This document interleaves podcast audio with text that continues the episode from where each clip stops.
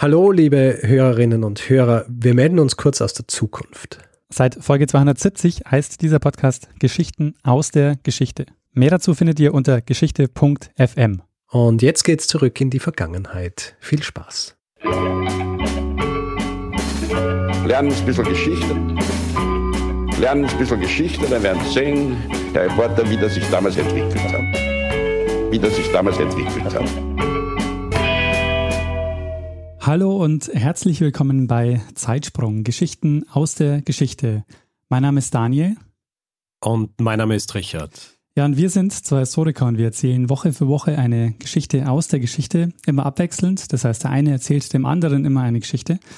Und äh, derjenige, der die Geschichte erzählt bekommt, weiß nicht, ähm, um was es in dieser Woche gehen wird. Wir sind in dieser Woche bei Folge 201 angelangt, Richard.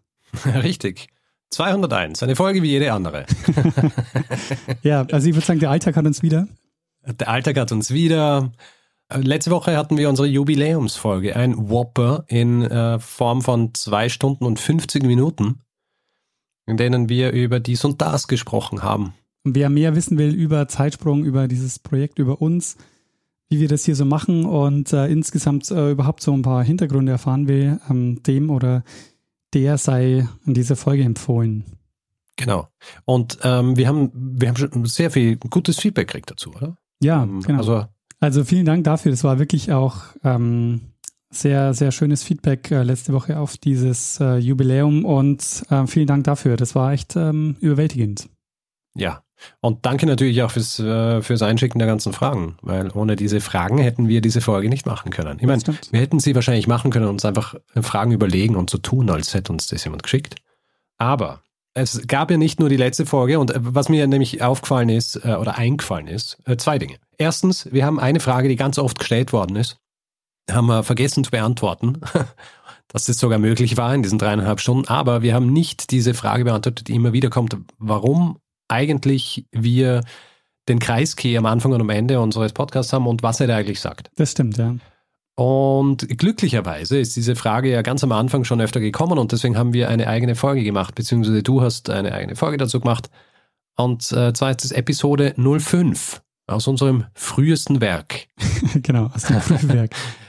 Also wer wissen will, was es damit auf sich hat, einfach diese Folge nachhören. Das ist Frühwerk, das heißt, die Folge ist auch nicht wahnsinnig lang hat man sich schnell angehört und äh, dann ist auch äh, dieses Mysterium geklärt. Genau, unter einer Viertelstunde und die Folge heißt Lernen Sie Geschichte. Sehr gut. Die zweite Sache, die mir eingefallen ist. Wir haben ja vor der letzten Episode eine ganz reguläre Episode gemacht. Und zwar hast du über, über ein U-Boot im Ersten Weltkrieg gesprochen. Ja. Haben auch sehr, äh, sehr gutes, äh, sehr interessantes Feedback dazu gekommen. Und ich äh, muss sagen, ich habe ja gegen Ende dieser äh, Folge eigentlich mehr oder weniger mit sehr gefährlichem Halbwissen geglänzt. Und das, äh, das hat sich dann auch entsprechend gerecht, weil ungefähr 90 Prozent unserer Hörerschaft kennt sich mit U-Booten im Zweiten Weltkrieg besser aus als ich und ähm, hat mir das auch äh, mitgeteilt. Nicht unfreundlich, aber wie soll ich sagen, bestimmt. Und deswegen weiß ich jetzt, dass so der Großteil von den Dingen, die ich am Ende dieser Folge gesagt habe, mehr oder weniger falsch sind. Aber wer es noch nicht gehört hat, ähm, trotzdem ganz durchhören, weil ähm, es gibt eine, eine, sehr schöne Stelle, wo du, Richard, ähm, aus äh, einem Film zitierst. Richtig. Das ist das Einzige, was nicht völlig falsch war von den Dingen, die ich gesagt habe. Nee, das war sogar, man hört es ja dann in der Folge dann noch, ähm, wenn man ein bisschen ähm, direkt dann drauf, ähm, auch im Original. Du warst erstaunlich nah dran dafür, dass, es, dass du das aus der Erinnerung gemacht hast. Ja, und ich glaube, ich habe es wirklich einmal gesehen und zwar als sie, ähm, was weiß ich, 14 war. Aber es ist einfach so beeindruckend. Ja. Naja, so viel zur, zu meinem Mea Culpa hier. Muss ja auch sein. Du erzählst diese Woche die Geschichte und ja, ich bin mal gespannt, worum es gehen wird. Gut, Daniel, wir springen direkt rein in, in die Subject Matter, wie man so schön sagt. Und ich habe mir ein Thema ausgesucht, das passend ist zu den derzeitigen Zuständen. Und wenn ich von Zuständen spreche, dann meine ich das Wetter. Okay. Und äh, du denkst ja jetzt, hm, wir hatten ja schon eine, eine kleine Geschichte des Klimas. Mhm. Die hast du gemacht. Äh, ich mache keine kleine Geschichte des Klimas, aber ich mache auch eine, eine kleine Geschichte von was. Und zwar mache ich eine kleine Geschichte des Speiseeises. Sehr schön. Eine kleine Geschichte des Speiseeis. Speises, des, weißt, Speiseeis. Klingt eigentlich dumm. Ja. Ähm, aber es gibt keinen anderen Begriff. Ich meine, es gibt Eis. Ja, aber dann verwechseln wir es mit Eis, das so in den Flüssen ist. Und es wird in dieser Folge natürlich dann auch wichtig, dass man diese Unterscheidung treffen kann. Deswegen, ähm, ich spreche äh, dann, wenn es nötig ist, ja. dass man erkennt, dass hier eine Unterscheidung stattfindet, spreche ich von Eis und Speiseeis. Und wenn es nicht nötig ist, spreche ich einfach von Eis. Sehr schön. Weil dann kann man es aus dem Kontext erkennen, dass es hier nicht um Eis geht, sondern um Speiseeis. Auf jeden Fall ja, was? Ich äh, freue mich sehr auf diese Folge. Als äh, großer Eisfan ähm, bin, ich, äh, bin ich schon sehr gespannt. Es gibt auch einige Referenzen in dieser Episode zu früheren Episoden, weil ich äh, mich ja gerne mal mit, mit der Geschichte der Kulinarik auseinandersetze. Mhm. Und springen wir einfach direkt rein in die Geschichte. Der Anfang des Speiseeises liegt sehr weit zurück eigentlich. also Desserts aus Eis gibt es ja schon sehr lang. Zum Beispiel die Griechen haben gern Schnee mit, äh, mit Honig und Früchten verspeist. Mhm. Und Schnee ist ja nichts anderes als ähm, Eis auf Art. Ja? Also so quasi, ja, na, ich möchte jetzt nicht in die Details gehen, weil sonst wird mir wieder von einem Physiker oder einer Physikerin erklärt. Das ist unsinnig, wie ich jetzt diesen Schnee beschrieben habe. Auf jeden Fall, wir kennen alle den Unterschied zwischen Schnee und Eis und dass sie sich eigentlich sehr ähnlich sind. Auf jeden Fall, die Griechen haben schon Schnee mit Honig und Früchten gegessen. Interessanterweise hat es schon damals Leute gegeben, die gefunden haben, das ist ungesund. Mhm. Wir haben heute ja auch öfter mal gesagt, so Eis im Magen und so weiter, das kühlt alles ab und schlecht. Einer von ihnen, der gesagt hat, es ist ungesund, ist ähm, einer, den du vielleicht kennst, äh, Hippokrates. Ah, Hippokrates, ja. Hippokrates. Der meinte, dass dieses Eiswasser, das genossen wurde, ungesund sei, weil es den Magen beunruhigt. Was natürlich, und das ist auch oft so, dieser Popularität überhaupt keinen Abbruch getan hat. Mhm. Angeblich ist sogar so gewesen, dass ein äh, berühmter Feldherr, ein großer Fan dieser Kreation war. Und der Feldherr ein Makedonier. Ah, das ist Alexander. Richtig, der große Alexander. Aber nicht nur die Griechen haben es mögen, auch zum Beispiel die Perser. Mhm. Ja. Die Perser haben was gehabt, das haben sie als Falude bezeichnet. Das war Schnee, der angereichert war mit Rosenwasser. Und die Römer haben es auch gern mögen. Es gibt Aufzeichnungen über, über Schnee, der mit Früchten und Honig und so weiter gegessen worden ist. Und es gibt auch, das ist dann vielleicht mehr so ein bisschen Legende, weil es keine richtigen Aufzeichnungen darüber gibt, aber angeblich hat auch Nero sich gern Schnee aus den Bergen bringen lassen und hat es dann verfeinert mit Früchten, genüsslich geschleckt. Aber das heißt, das waren mehr so eine Sorbet-Varianten. mehr eine Sorbet-Variante, nicht, nicht genau das, was wir, was wir heute als Eis kennen. Generell ist natürlich dieser Genuss von Eis, äh, sei es jetzt mit Honig oder mit Früchten oder was auch immer man dazugeben mag, zu dieser Zeit etwas schwierig gewesen. Kannst du vorstellen, warum? Ja, weil im Sommer ist es äh, ziemlich schnell weggeschmolzen. Richtig. Das heißt, wenn man nicht in der Nähe von Bergen gewohnt ist, wo man raufklettern hat können, um Eis oder Schnee runterzuholen, oder das Ganze im Winter gemacht hat, dann hat man ein Problem gehabt. Woher, woher kriegt man dieses Eis? Und vor allen Dingen, man will ja im Sommer Eis essen, nicht im Winter. So ist es. Was also hier gebraucht war an Transport und dann vor allem auch die Möglichkeit, dass man es lagern kann. Mhm. Ja, also wo, wo lagert man Eis, wenn es wenn es keinen Strom gibt, mit dem man Kühlhäuser abkühlen kann, um, um dort dann dieses Eis zu lagern. Was gemacht worden ist, um das Eis zu lagern, war, dass man einfach eine eigene Art Haus dafür gebaut hat. Und naheliegend ist, dass diese Häuser als Eishäuser bezeichnet worden sind.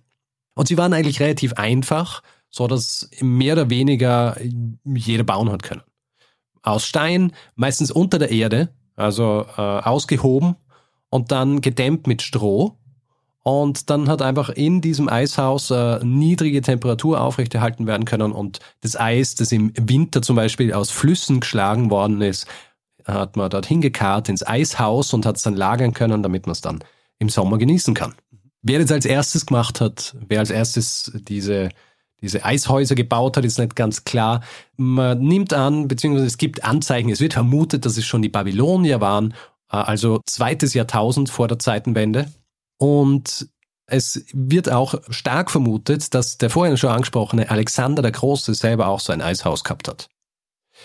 Belegt ist die Existenz eines, ähm, eines solchen Eishauses beziehungsweise solche Eishäuser in China, und zwar während der Shu-Dynastie, 11. Jahrhundert vor der Zeitenwende. Und da war es nicht nur so, dass es ein Eishaus gegeben hat, wo das Eis gelagert worden ist, sondern es hat auch jemanden gegeben, der zuständig war dafür, dass dieses Eishaus auch immer gefüllt ist. Und zwar hat der den naheliegenden Titel des Eismannes gehabt.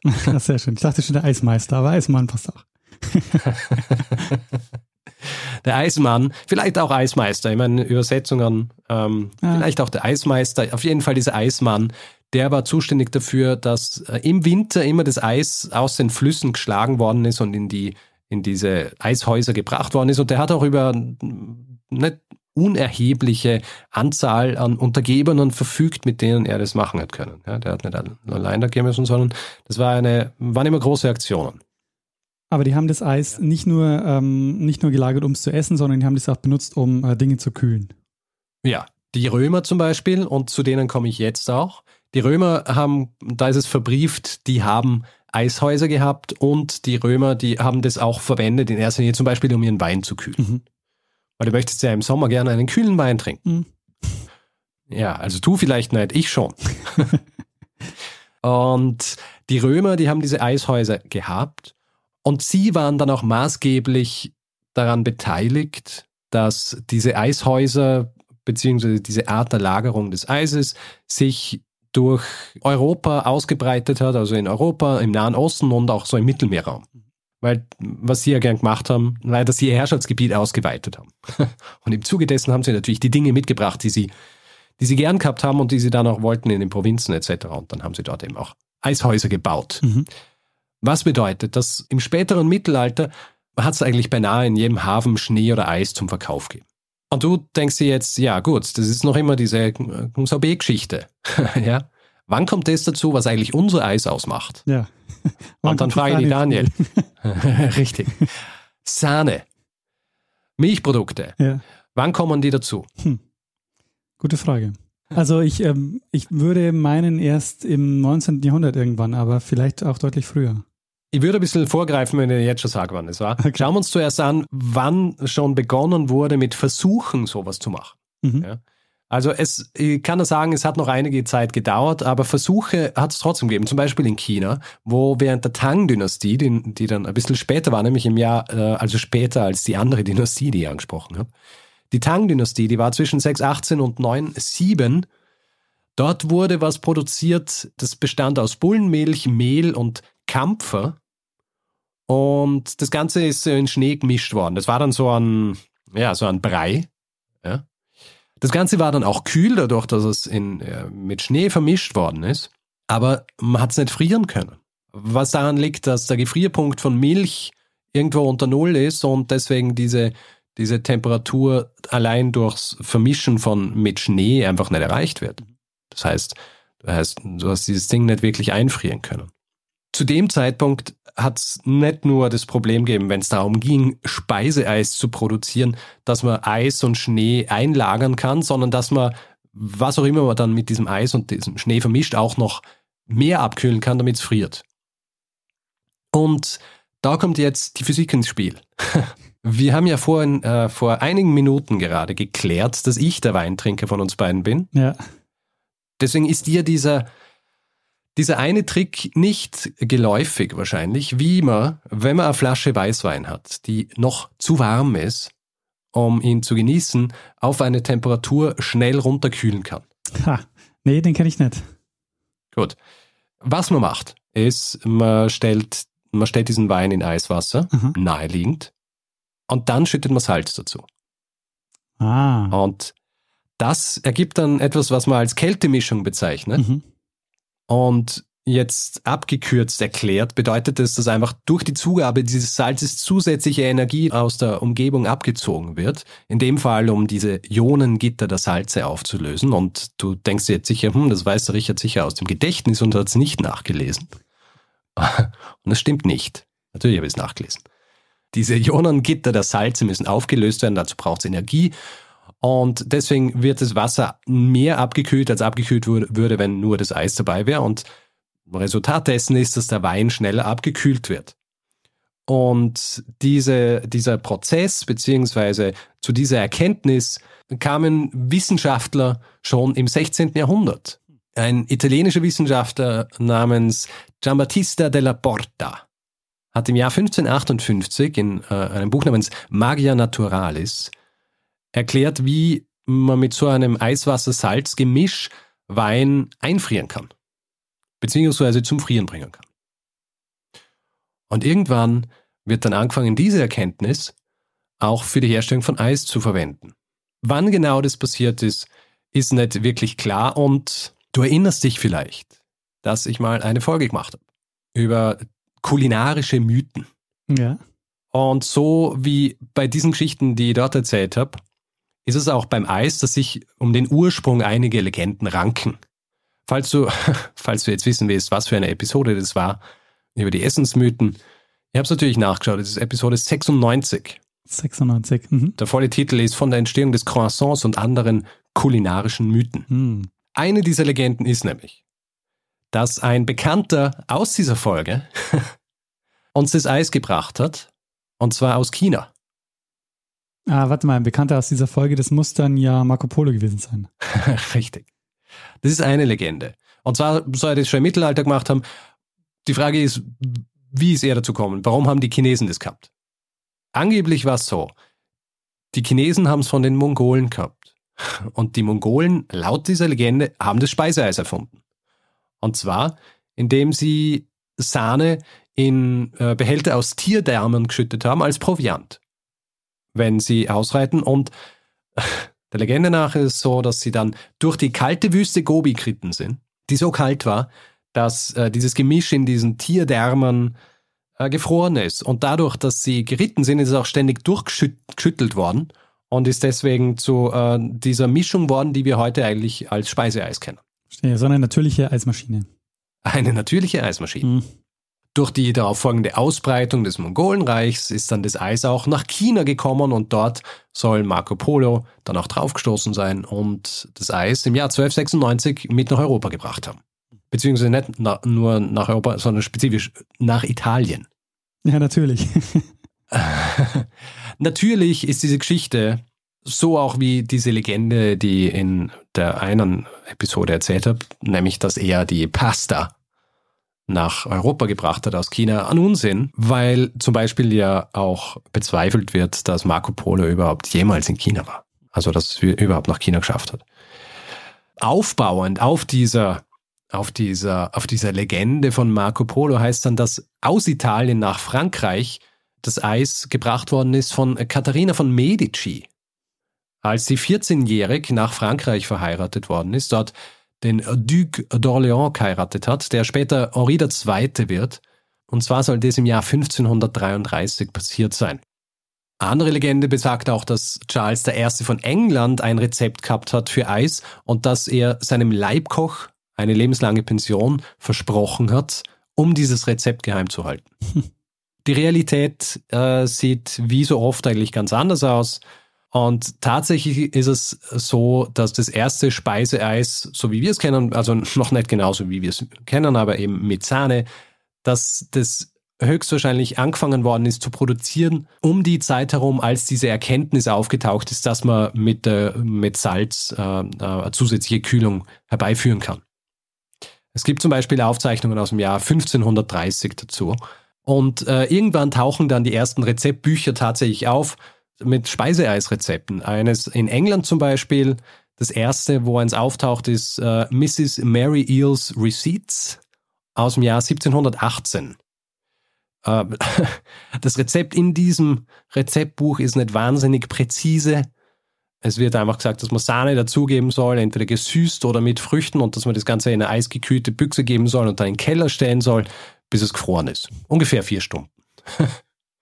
Generell ist dieser Zeitraum dann, also 18. Jahrhundert ist dann dieser Zeitraum, als europaweit Rezeptbücher auftauchen, die Eisrezepte enthalten. Und zu diesem Zeitpunkt werden auch neue Utensilien erfunden und auch so Formen, in denen man Eis produziert und in denen man Eis dann auch isst. Es gibt zum Beispiel, also es gibt ein Beispiel äh, von, von Monarchen oder es gibt mehrere Beispiele von Monarchen, die über so Eisservice äh, verfügt haben. Zum Beispiel äh, Ludwig XIV. kennen wir auch schon aus einigen Folgen. Mhm. Kann man sich auch vorstellen, dass der gern Eis verspeist hat. und Gustav III. von Schweden und auch Katharina die Große aus Russland.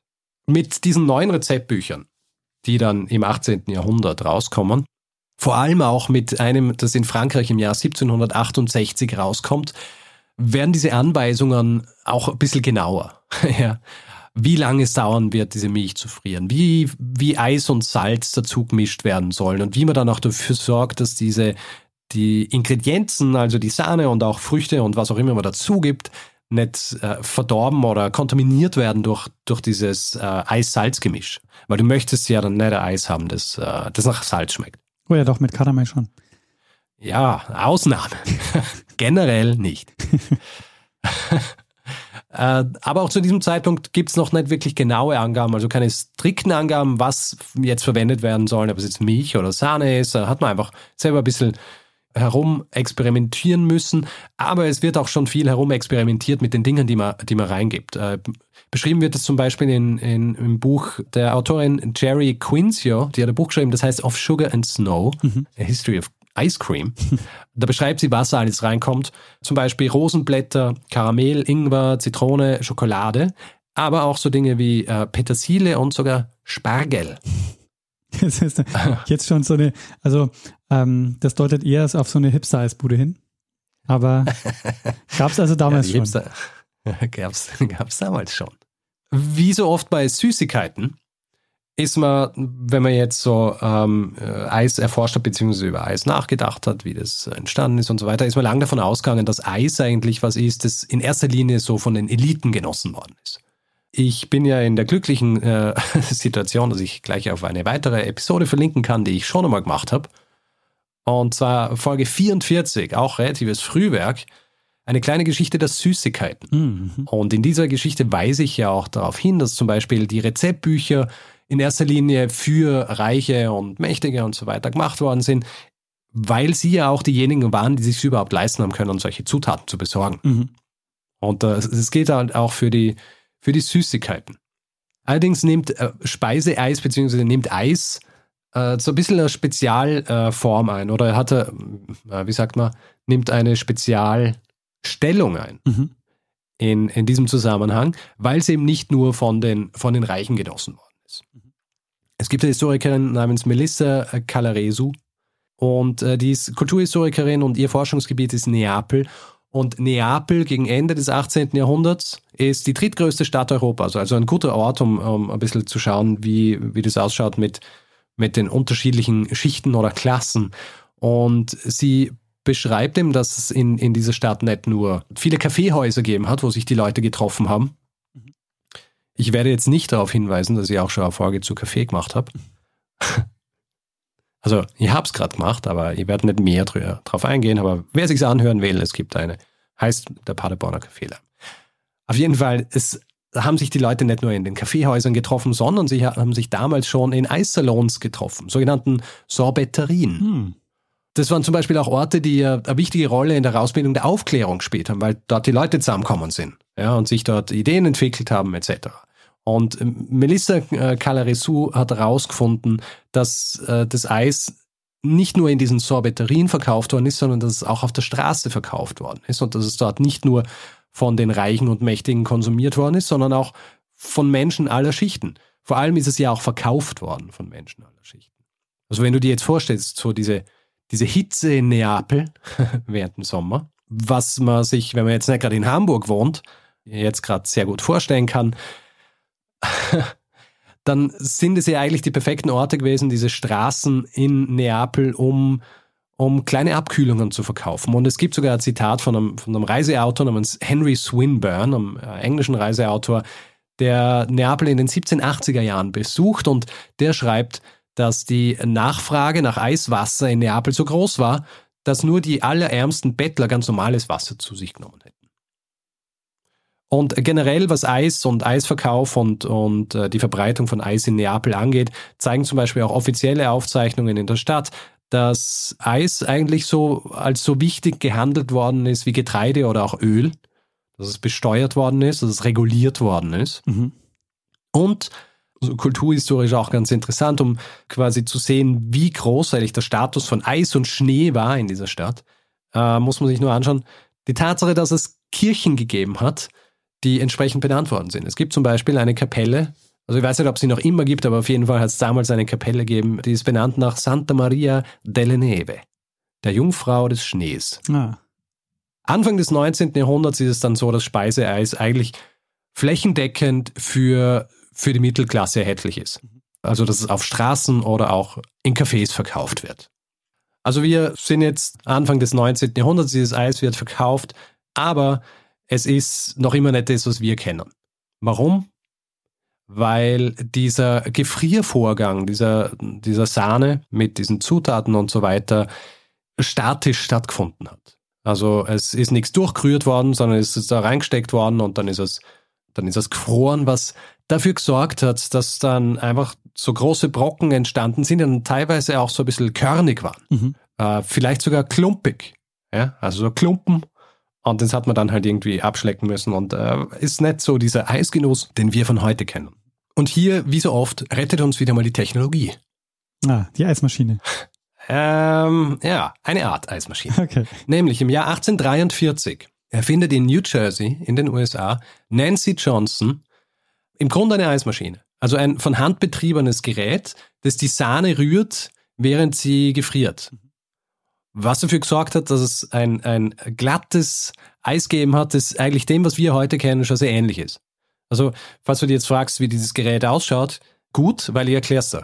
Es ist so eine Art äh, Holzzuber, ja. in dem so in Schichten Eis und Salz liegt. Und in, diesen, äh, in diesem Zuber ist dann noch so ein fest verschlossener Zylinder und in dem Zylinder sind diese Zutaten, also Sahne und was auch immer man dazugeben will.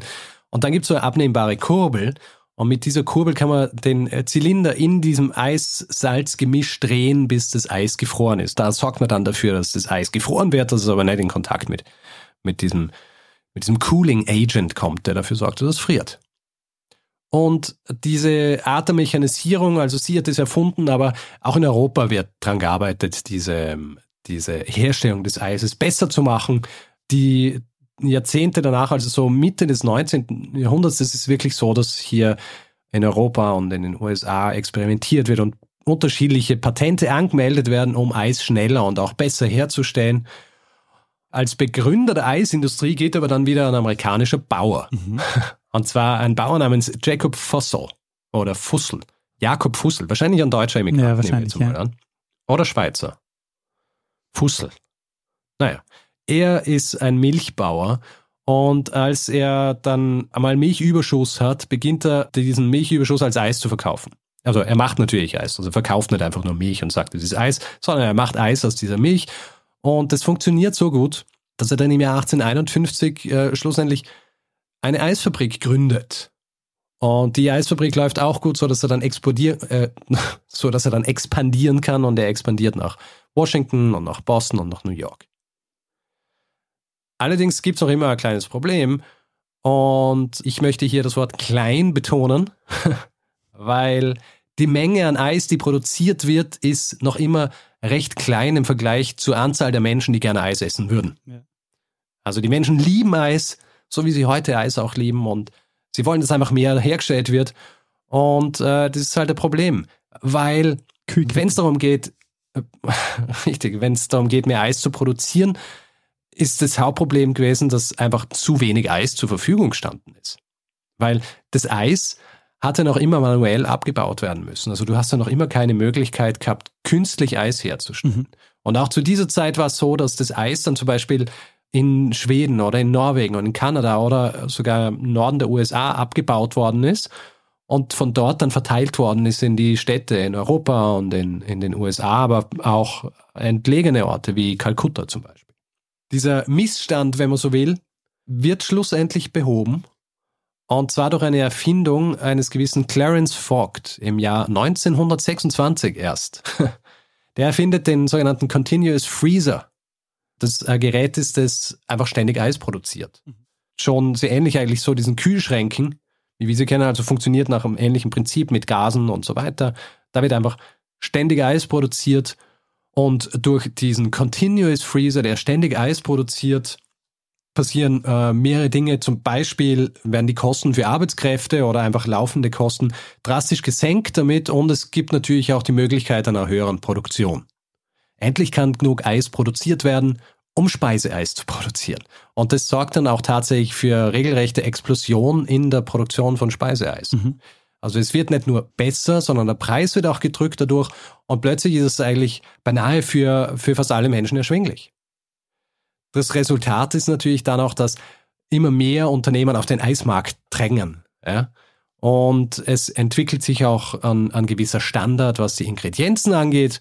Und nachdem du jetzt quasi diese Baseline an Ingredienzen geschafft hast, musst du da gar nicht mehr groß herumexperimentieren und deswegen kannst du jetzt auch mit neuen Geschmäckern herumexperimentieren.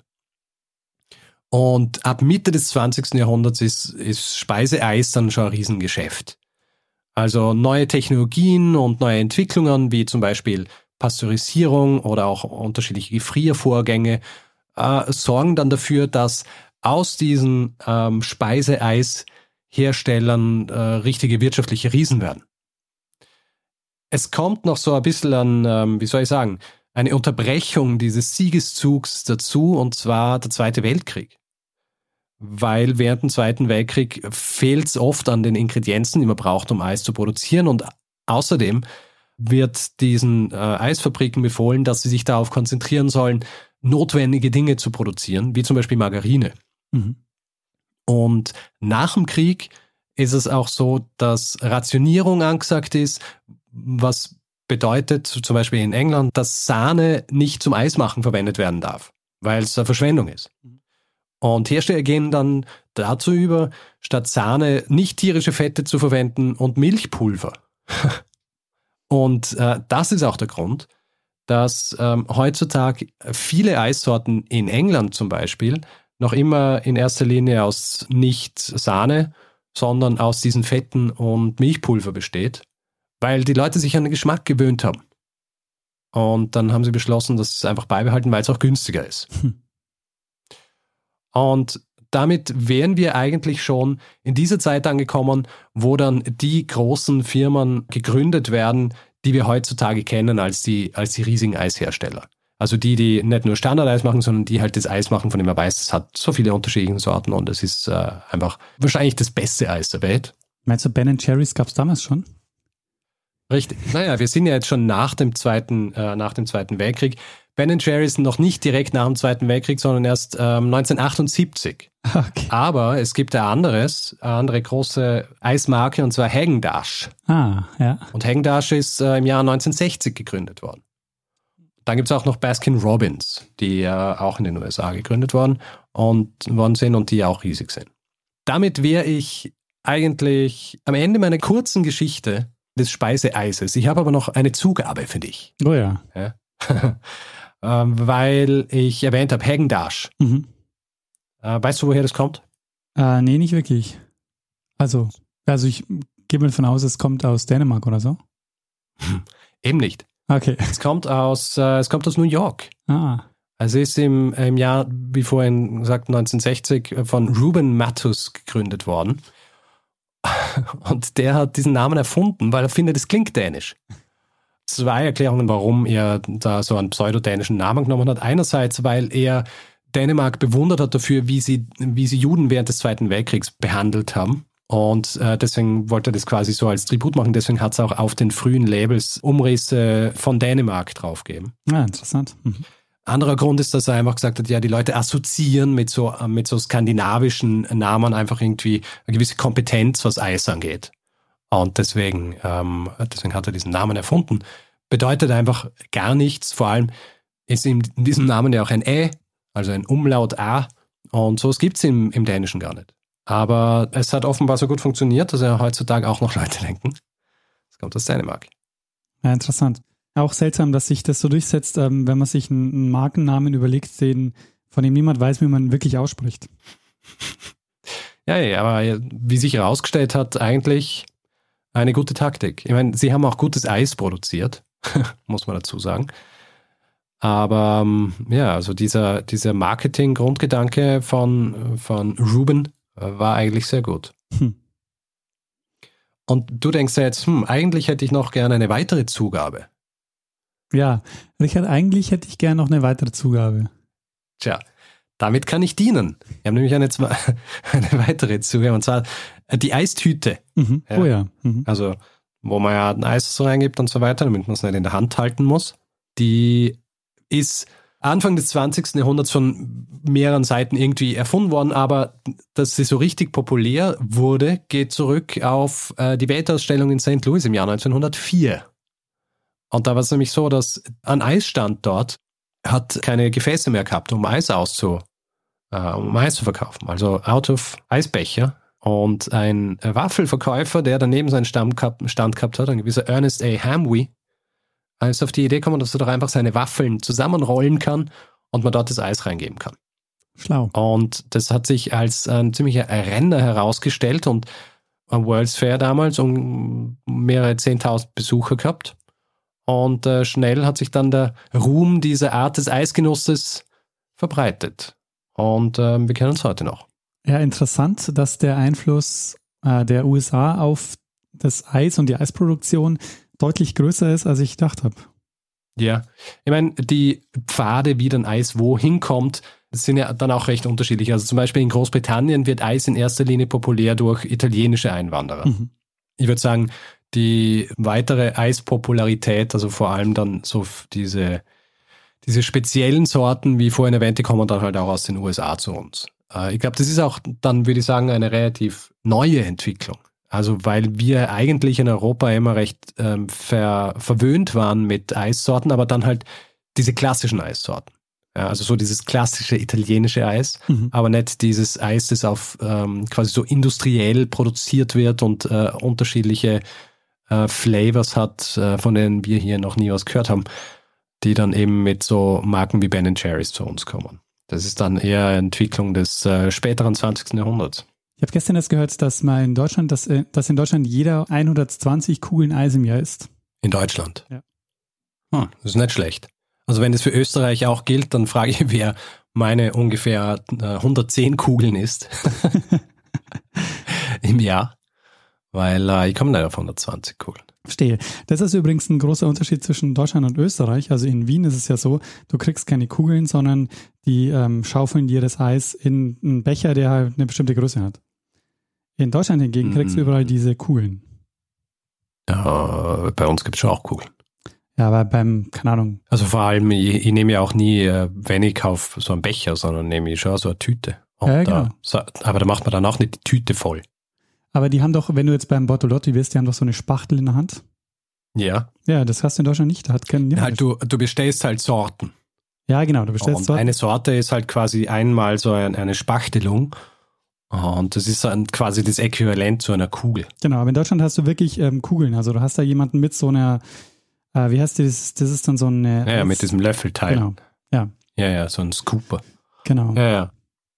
Ah, interessant. Mir ist es noch nie aufgefallen, dass das wirklich so ein, ein krasser Unterschied ist zwischen, zwischen Österreich und Deutschland. Ja, krass ist übertrieben, aber also, es ist ein, ein kultureller ja, für, für Eis-Afficionados würde ich sagen, ist ein krasser Unterschied. Es ist wahrscheinlich ein gewisser Kulturschock sogar. Ja, also ich, ich muss wirklich sagen, ähm, für mich ist Eis ja eines der, äh, ein sehr wichtiges Nahrungsmittel. Also ich, das heißt, du isst meine 110 Kugeln. Ja, also zum, vielleicht nicht alle 110, aber ich bin. Ähm, für die Statistik. Ich, äh, genau, also ich, ich bin auf jeden Fall ähm, überdurchschnittlich in diesem Bereich. ja. ähm, so in, der, in der gaußschen Glockenkurve bist du dann so Outlier. Und die Eisqualität in Wien ist schon verdammt hoch. Also deutlich höher und besser als in Hamburg. So im Durchschnitt.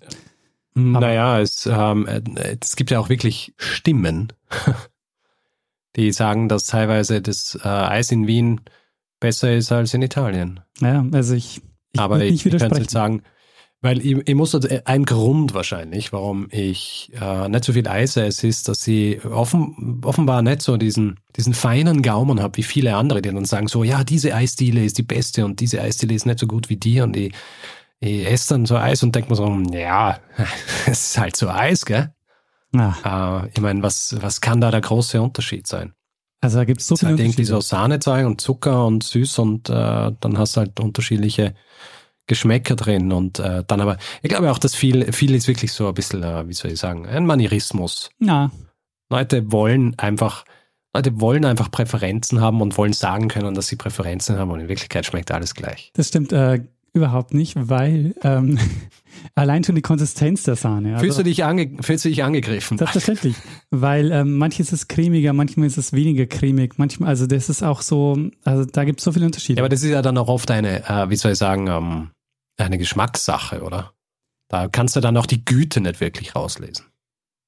Ja, jein, also ich würde schon sagen, dass es besser schmeckt, wenn es äh, cremiger ist und wenn ähm, es, es gab mal eine Eisdiele in Berlin, ähm, äh, meine Lieblingseisdiele. Und bei denen war es so, wenn du vor der Eisdiele stehst, dann zeigen die meisten Eisdielen ja dir das Eis. Das heißt, dieses Eis kommt in, in Kontakt mit Luft und muss aber trotzdem ähm, diese Fülle haben. Dass es diese Fülle hat, braucht es gewisse ähm, so äh, stärker äh, hm, verstärkende Stoffe, dass es quasi so diese Konsistenz hält. Okay. Und die Eisdiele, die, die, die es in Berlin gab, die war so, die hat das Eis, hast du das nicht gesehen, sondern die war in so einem, äh, in so einem Kübel und hat quasi das Eis festgeschlagen, während er dir das auf, den, äh, auf die, äh, in den Becher gegeben hat. Aha. Und ähm, ohne Quatsch, dieses Eis war nochmal so viel geiler als, äh, als Eis, das ich sonst gegessen habe, weil du richtig gemerkt hast, du hast richtig die Sahne nochmal so rausgeschmeckt, aber es war trotzdem äh, richtig geil cremig. Hm. Tja, ähm, magst du sagen, wie der Eisstand heißt? Oder? Ja, den gibt es nicht mehr. Ah, hast du ihn ruiniert? Ja, ich glaube nicht. Weil ich kann mir vorstellen, dass äh, wahnsinnig ökonomisch ist das nicht, wenn du jedes, für jede Kugel dieses Zeug schlagen musst. Ja, eben. Da springt ja jeder ab und ähm, die Arbeitszeit kannst du nie ver verrechnen. Ich glaube auch, ja, also die konnten natürlich nicht so viel Eis äh, in der Minute rausklöppeln als andere Eisdielen, aber dafür war es halt echt geil. Was ich noch sagen wollte, ähm, weil ich habe ja vorhin schon von der Hipster-Eisbude gesprochen und äh, ich bin ja Team äh, Fürst Pückler. Für was? Ich bin Team Fürst Pückler. Okay. Kennst du Team, äh, kennst du Fürst Pückler Eis? Ja, ja, das, äh, ich hab, da gibt es eine eigene ähm, Zeitspeise-Folge drüber, die habe ich mal gehört. Ach so, echt? Interessant. Aha. Und ähm, das ähm, Fürst Pückler äh, Eis, also ähm, so nennt man quasi dieses dreischichtige Eis, heute, mhm. heutzutage meistens Vanille, Erdbeer und Schoko. Ja. Ähm, das heißt ja in, in, in ähm, auf Englisch äh, Neapolitan Ice Cream oder Neapolitan Slice. Okay. Weil du von Neapel vorhin gesprochen hast. Aha. Und ähm, also ich persönlich bin ja, bin ja Fan davon. Also ich mag es eher nicht so fancy, sondern ich stehe sehr auf die klassischen Sorten. Aha. Also du meinst, äh, es gibt Leute, die sagen, ich möchte nicht so ein Eis haben, das so drei Sorten gleichzeitig ist. Nee, nee nicht so langweilige drei Sorten. Ich meine, fürs so. ist ja, ist ja, yeah, yeah. wer, hm. äh, die meisten wollen ja, keine Ahnung, ähm, Rosmarin, Zitronen mit äh, Karamell und Salz. Hm. Ja, ich, äh, ich, muss sagen, so diese Standardsorten finde ich jetzt auch nicht so geil. Ah, schon. Also, wenn ich Eis kaufe, dann kaufe ich meistens Heidelbeer und ähm, Max und Moritz. das kommt gleich noch. oder sowas, oder sowas wie After Eight oder so. Hm. Oder Cookies. Ja. Da sind dann oft Stücke drin. Da hast du, hast du auf ganze Stücke drin. Das ist da, denke ich mir, dann ist Eis wieder gut, weil dann kannst, hast du so uh, Stücke drin. Aber wenn es einfach nur so ein langweiliger, cremiger Standardgeschmacksglob ist. Ja, Deshalb ist, so, nee. ist das geilste Eis ja auch Stracciatella, weil da hast du so geile Schokostücke mit drin. Ja, vielleicht. Ah. Sehr gut, dann hätten wir das auch geklärt. Ähm, Hast du noch eine Frage? Ja, ich habe noch eine Frage. Und zwar, weil ja. ähm, ich habe mir auch schon mal überlegt, zu so einem ähnlichen Thema eine Folge zu machen. Aha. Was ich jetzt aber nicht mehr tun werde, weil, ähm, die, ähm, weil du schon viel über das Eis erzählt hast. Und ähm, die Geschichte, die ich erzählen wollte, war, dass ähm, Eis ja auch eine wahnsinnig große Industrie war, bevor es äh, die Kältemaschinen gab. Ja, ja. Ähm, also das war, weil du das, du hast es kurz angedeutet, dass das Eis ja wirklich auch äh, aus Kanada und so irgendwo mhm. verschifft mhm. wurde. Das, war, das ja. war eine wahnsinnige Industrie, die innerhalb ja, ja. von 10 oder 20 Jahren wirklich komplett kaputt gegangen ist. Das ist ja, Wahnsinn. Natürlich. Weil ähm, wenn du das Ganze dann künstlich machen kannst, dann ist es ja völlig absurd. Und ähm, ja, so ist es leider mit manchen Industrien, die, die werden dann einfach obsolet und selbst mit bestem Willen es ist einfach sinnlos zu versuchen, sie irgendwie zu retten. Ja. Aber das ist ein schönes Beispiel dafür, wie schnell so eine Industrie, die echt groß ist und, ähm, und, und wichtig war. Ich meine, es gab jetzt ja, noch ja. keine Kühlmöglichkeiten, dass die innerhalb von wenigen Jahrzehnten wirklich komplett verschwindet und äh, ja. Vielleicht hat man vorher noch äh, versucht, so ein kleines Leistungsschutzrecht für ja, genau. Heißpro Heißproduzenten, um äh, dem Niedergang irgendwie entgegenzuwirken. Aber der Fortschritt des Continuous Freezers war einfach ähm, zu stark. Und ich muss sagen, wir hatten das in der 200er auch schon, äh, in welcher Zeit wir gerne leben wollten. Und ich ja. muss sagen, ich hätte im 19. Jahrhundert kein Speiseeis äh, auf der Straße in Neapel gegessen, das mit Sahne ist. Also ich meine, was kann da schiefgehen? Wieso? Ist ja, ist ja gekühlt. Ja, die, die Kühlkette will ich sehen.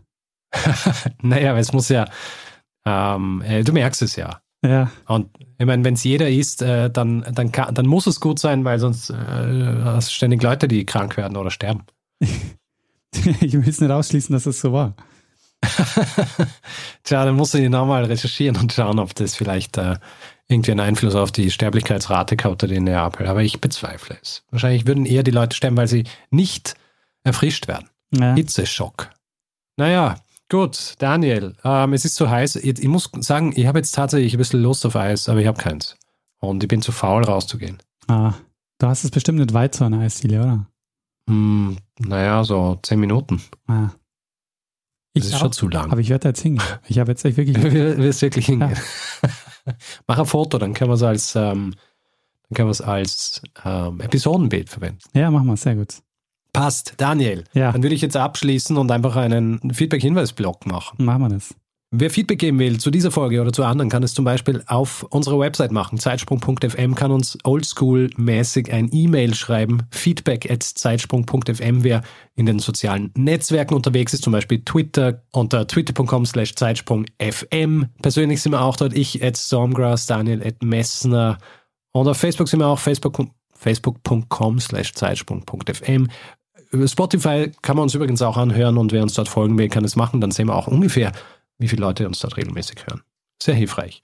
Wer uns reviewen will, also Sterne vergeben oder sonst wie was, äh, glücklicherweise viele von euch machen und ich freue mich immer sehr, kann es zum Beispiel auf iTunes machen oder auch auf panoptikum.io. Außerdem gibt es die Möglichkeit, uns finanziell zu unterstützen. Wir freuen uns über alle, die uns ein bisschen was in den Hut werfen und uns dabei unterstützen, hier jede Woche eine Geschichte zu erzählen.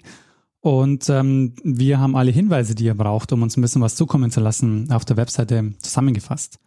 Und wir bedanken uns ganz besonders bei Judith, außerdem bei Rainer, Henry, Thomas, Beatrice, Daniel, Stefan, Henrik, Stefan, Angelika, Markus, Oliver, René, Stefan, Hendrik, Christian, Florian, Cyril und Simon. Vielen, vielen Dank für eure Unterstützung. Ja, vielen herzlichen Dank. Ja, Richard. Daniel. Bevor wir ein Eis essen gehen können, ja. fehlt noch eine Sache, die nämlich immer kommt. Wir geben nämlich einem das letzte Wort, der es auch sonst immer hat. Richtig. Bruno Kreisky. Lernen ein bisschen Geschichte. Lernen ein bisschen Geschichte, dann werden Sie sehen, Herr Reporter, wie das sich damals entwickelt hat. Wie das sich damals entwickelt hat. Dietmar aus Bielefeld fragt, gibt es euch wirklich? Ähm, also jetzt no offense äh, an alle, die in Bielefeld wohnen.